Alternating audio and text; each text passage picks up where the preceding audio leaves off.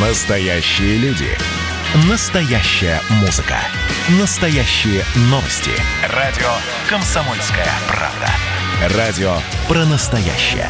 97,2 FM. эм. «Война и мир» с Валерием Федоровым. Глава ВЦО подводит итоги дня и рассказывает о жизни во всех ее проявлениях. Прямой эфир радио «Комсомольская правда». Здравствуйте, дорогие друзья. Меня зовут Валентин Алфимов, рядом со мной глава Всероссийского центра изучения общественного мнения Валерий Федоров.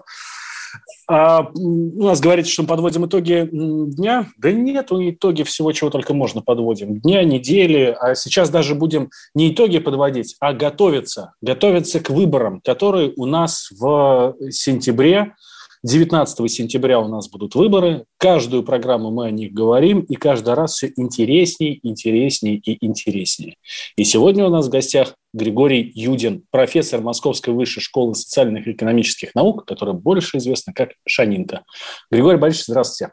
Добрый вечер.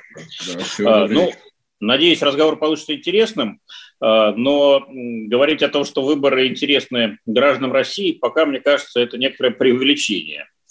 Вот. Э, наши опросы, опросы коллег показывают, что пока э, не особо э, собираются наши соотечественники реализовать свое право голоса.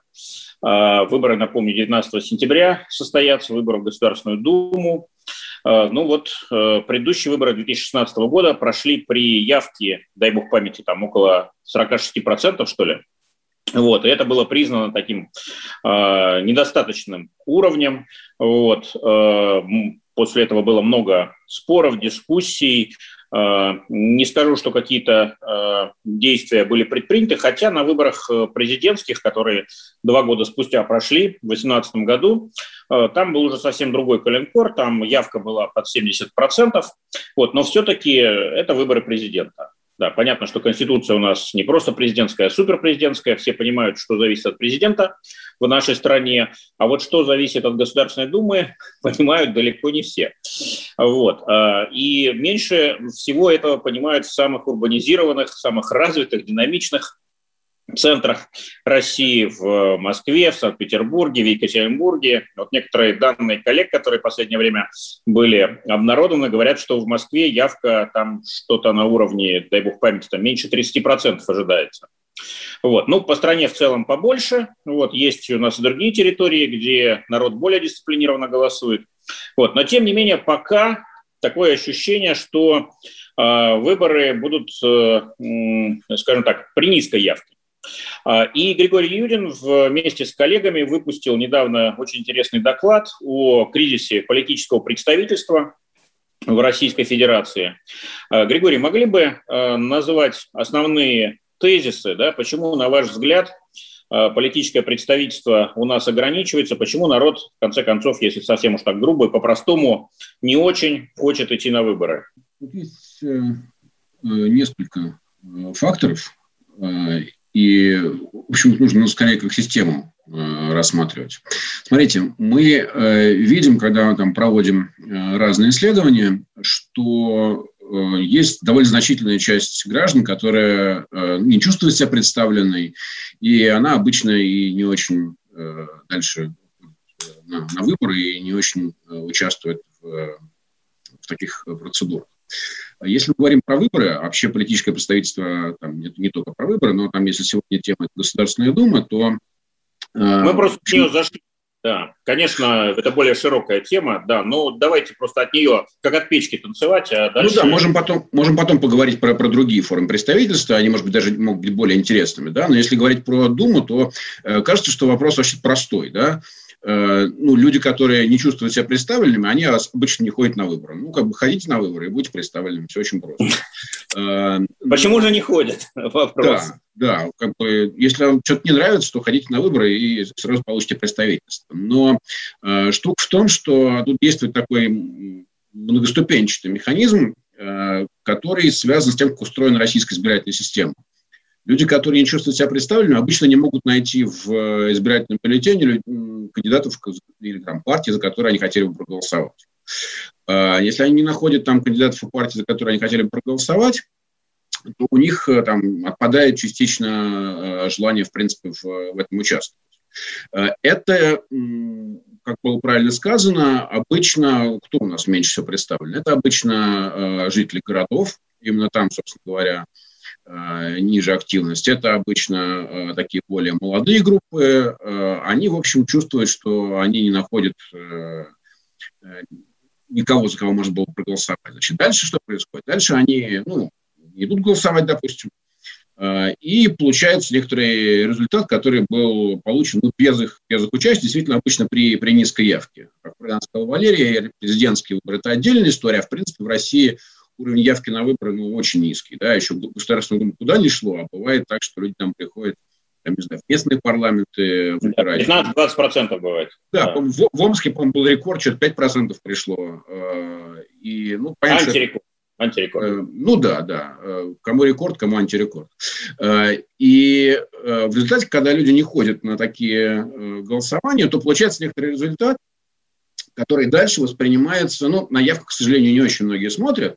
Дальше возникает ощущение, что, ну, вот там победила, там, условно говоря, правящая партия, она там собрала 70% голосов, хотя реально, если мы там посмотрим на, на помножим это на явку, то реально там она получила 15-20% э, там, общего числа имеющих право голоса.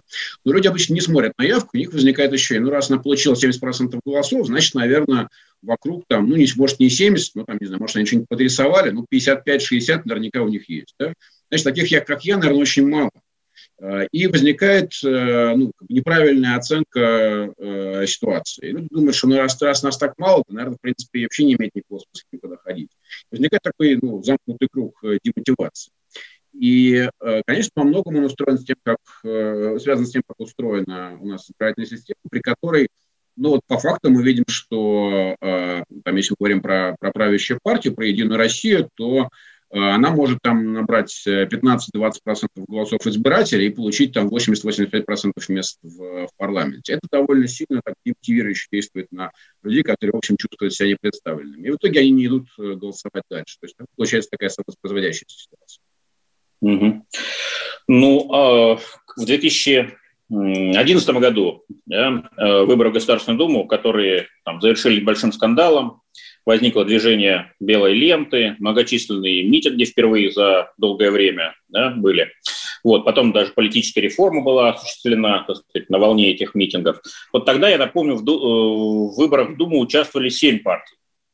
Э, тогда закон партийный был очень жесткий, э, и создать новую партию ну, было практически невозможно. То есть требования были просто запредельно высокие. Потом э, президент тогдашний Медведев Э, выступил с инициативой, она стала законом, и, в общем, сейчас э, партию у нас организовать гораздо проще, чем раньше. Э, вот. И этих партий образовалось, если не ошибаюсь, там больше сотни или около сотни. Вот. Понятно, прошло время, не все из них выжили.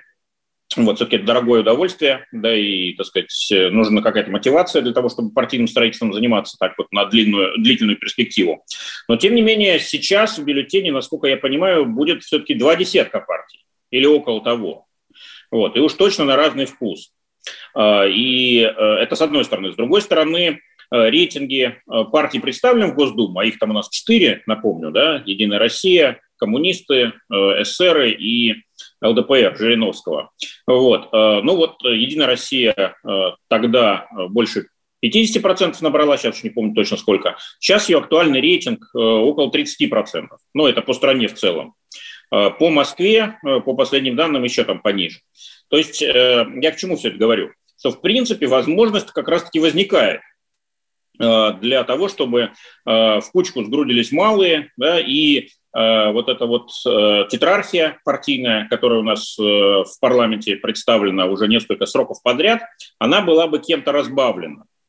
Разные есть партийные проекты. Вот, например, Российская партия если не ошибаюсь, за социальную справедливость. Это вот э, э, Костя Рыков, это Макс Шевченко, э, значит, там, если не ошибаюсь, Елена Шувалова к ним там примкнула, ну, и прочие, значит, известные персонажи. Или партия «Новые люди», миллиардера нашего Алексея Нечаева, да, ну, уже само название, новые люди, да, то есть что-то на новенького. Экологическая партия или даже две там, зеленая альтернатива, я в них не очень хорошо разбираюсь пока, может, только вот при, привлечем, э, ну, по пообщаемся с ними в эфире радио КП. А, ну, то есть список расширился, а вот, э, так сказать, доминирование э, известного набора партий во главе с «Единой России» ослабло. Разве это не, так сказать, подача, да? разве это не возможность для тех, кто чувствует себя непредставленными в этом году э, все-таки политическое представительство обрести? Э, или, или это не так? Или это только кажется? На самом деле э, политическое представительство и в этом году будет э, не таким высоким. Как вы считаете? Григорий, давайте сейчас коротко, у нас 30 секунд до перерыва, а потом уже развернуто. Ну, давайте, может, тогда после перерыва, потому что тут как бы вопрос серьезный, на него надо отвечать подробно, основательно и с э, фактической базой. А Хорошо. только скажите, да или нет, расширилось или нет, на ваш взгляд? Нет, оно, конечно, не расширится, никаких шансов нет. Вот. А объясните уже после перерыва. Итак, у нас э, в гостях Григорий Юдин, профессор Московской высшей школы социальных и экономических наук, более известный как Шанинка. Э, я Валентин Алфимов, рядом со мной Валерий Федоров. Говорим о том, насколько активно вообще россияне будут голосовать на, на выборах в Государственную Думу или не будут голосовать, насколько активно. Ну, вот, и вообще собираются они пойти туда или нет. Я напомню, что выборы в Государственную Думу у нас 19 сентября. К ним, конечно, мы и готовимся.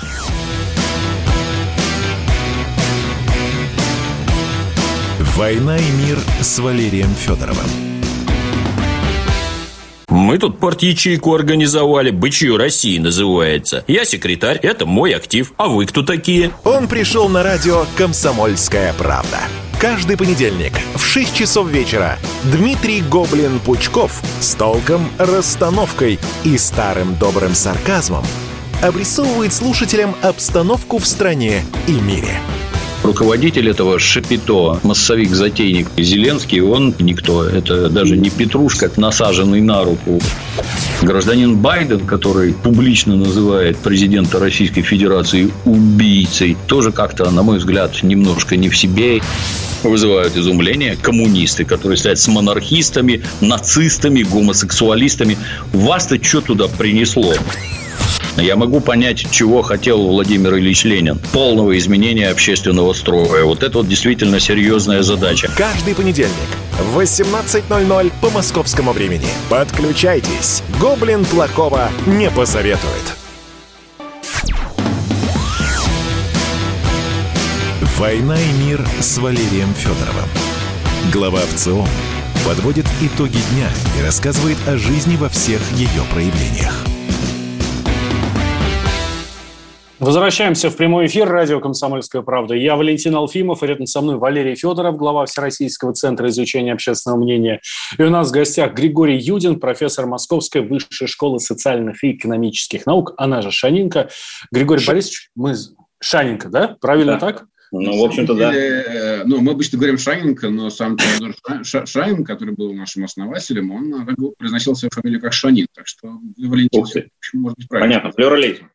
Итак, возвращаемся к теме политического представительства и конкретно разбираем, какие будут возможности для этого представительства на выборах в Госдуму в сентябре этого года. Э, да, ну, э, смотрите, э, когда мы говорим про то, что вроде бы есть там несколько десятков партий, и вроде бы как будто бы есть из чего выбирать, то нужно понимать, что политика интересна людям, когда она про какие-то вот реальные проблемы, которые их могут волновать когда в нее включены ну, какие-то реальные противостояния, которые существуют в, в стране. В системе, в которой Город мы... против деревни, да? Э, Индустрия против хай-тека и так далее. Не знаю, насколько вот эти вещи прямо большие массы могут интересовать. А людям интересно обычно то, что... Капитал против труда. Ну, не, я, я правда не знаю, насколько вот такие вещи могут кого-то интересовать. Вам может... Но это я классические примеры даю, конечно, столетней давности. Сейчас ну, расколы... Да, я, я, я к тому же. А, а в той системе, в которой мы сегодня находимся, а, конечно, люди интересуют... Ну, у нас, как было правильно сказано, ультрапрезидентская система. Да? И, конечно, самый главный вопрос – это вопрос о том, а, поддерживаешь ли ты Владимира Путина или не поддерживаешь Владимира Путина. Ну, и мы живем в стране, где часть людей поддерживает Владимира Путина, а часть его не поддерживает. Э, ну, там, не знаю, если мы посмотрим, скажем, на данные тех же опросов, которые говорят о поддержке его желания, скажем, там, баллотироваться в 2024 году, то там примерно пополам это получается, да, плюс-минус. Э, вот это как бы ключевой вопрос сегодня в России. Поддерживаешь Путина или не поддерживаешь Путина? Люди, которые не поддерживают Путина, они называются оппозицией. Люди, которые поддерживают Путина, ну, они, в общем, являются сторонниками действующей власти. И проблема, конечно, в том, что среди э, тех партий, которые вот в этом меню предлагаются, сложно найти какие-то партии, которые прямо поговорили, что мы Путина категорически не поддерживаем. Есть э, некоторые из них, которые это делают там, с большими оговорками, есть некоторые из них, которые делают это там с, э, с определенными допусками и так далее. Но, в принципе, э, для тех, кто хотел бы обновления политической системы, собственно, мы пишем об этом в, в докладе, э, что для тех, кто хотел бы обновления политической системы, меню очень сильно ограничено. Поэтому они, как я уже сказал, как правило, и не склонны э, ходить на, на выборы. Кроме того, Григорий, можно короткий вопрос по ходу пьесы? А, вот э, умное голосование, да, такая пугалка, страшилка 2019 года, которая сработала на выборах в Мосгордуму очень эффективно, и, в общем, многие э, рассуждают, может ли она сработать на выборах в Думу э, в сентябре 2021. Но она-то предполагала, насколько я понимаю, да, что существуют э, антипутинские партии, да, в, и вокруг кандидата одного из них, у, у которого наибольший шанс на победу, можно консолидироваться и этой победы добиться. И как мы видели, действительно это произошло. Да? То есть теперь в Мосгордуме, если не ошибаюсь, там треть э, оппозиционных депутатов, вот, хотя представляют они совершенно разные партии, и эти партии на федеральном уровне действительно э, скорее пропутинские, чем анти.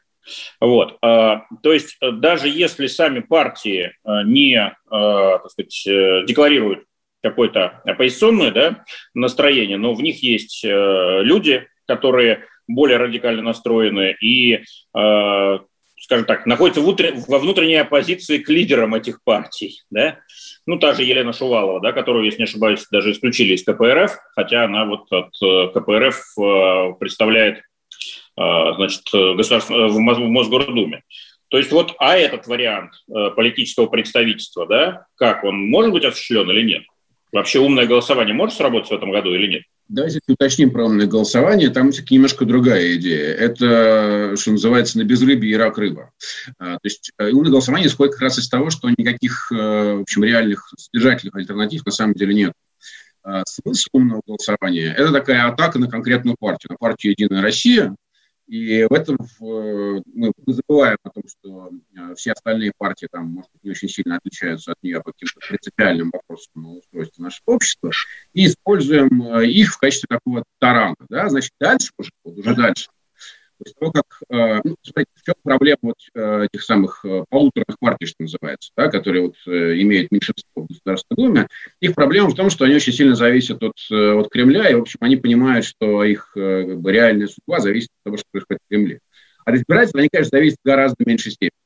Когда они видят, э, что э, появляется какая-то большая группа людей, которые раньше, грубо говоря, не ходила на выборы, а сейчас готовы пойти туда и поддержать их против Единой России, то их степень оппозиционности начинает увеличиваться. Как раз в случае с, э, с Мосгордумой это был примерно такой, что не все кандидаты себя так вели, некоторые, в общем, как были достаточно лояльными, так и остались. А некоторые действительно стали понимать, что, говоря, раньше они опирались только на Кремль, а теперь это уже некоторое маневрирование между, между Кремлем и избирателями. И тогда, да, насколько это может сработать в этот раз, мне кажется, ключевой ответ на этот вопрос зависит от того, будет ли какое-то реальное движение в, в стране. Ну, есть такой термин политическое движение. Да? Люди, которые, ну, грубо говоря, недовольны существующим порядком дела, такая партия перемен, которая, в общем, желала бы перемен в стране, они смогут э, объединиться в некоторые движения и уже дальше использовать это самое умное голосование в качестве таран. Тогда может начать происходить то, что происходило на выборах в Мосгордуму, когда вот эти называется, системные партии начинают заключать такие альянсы с э, несистемными силами, да, с теми, кто не представлен в федеральном парламенте. И они начинают действовать более-менее единым фронтом. Пока а, не, непонятно. Григорий, а вот э, митинги, которые были в январе, да, по поводу возвращения Алексея Навального, по поводу суда над ним, э, значит, это не движение, да, на ваш взгляд? Или оно имело какой-то потенциал, но этот потенциал не реализовался? Э, ну, в какой-то степени э, там реализовался, сложно, сложно, сложно оценить, как он реализовался. Нет, у него же не было какой-то чисто электоральной цели. Да? Это, безусловно, такое ну, зарождающееся движение. С ним есть некоторая проблема, стоящая в том, что, ну, понятно, оно было вызвано, оно было такое немножко реактивным. Да? То есть случилось что-то, что этих людей сильно, сильно, там, сильно раздражает. Раздражает. Да, да, да. Но, но чего они как бы чего-то они хотят в смысле какого-то там проекта, на самом деле до конца непонятно а, стране в целом. Да? Что, что вы предлагаете? Да? Что ну, сочувствие к, к Навальному, в общем, было довольно значительным, как мы видели, но что вы при этом предлагаете делать, э, людям не очень понятно. Это как раз э, должно каким-то образом конвертироваться вот уже в, собственно, предвыборный период, в который мы вступили. Потому что если поспорим на 19 год, да, то там, в общем, было московское движение, ну, если мы говорим про выборы Мосгордумы, там было некоторое московское движение, которого была, может быть, там не очень такая выраженная, все-таки была некоторая идея, связанная с тем, что давайте вернем э, возможность в городе что-то решать москвичам, э, ну, надоели менеджеры, которые принимают решения за них, и давайте для начала зарегистрируем кандидатов, за которых москвичи подписались. В этом смысле они вошли в стык с, э, с московской администрацией. Сейчас опять начинается подписная кампания, будут какие-то кандидаты, которые будут собирать подписи, вокруг этого будет, соответственно, большое количество людей этого увлекаться, какая-то у них дальше будет судьба, их зарегистрировать, не зарегистрировать, вокруг этого может начать опять возникать э, движение, мы просто посмотрим, пока еще непонятно.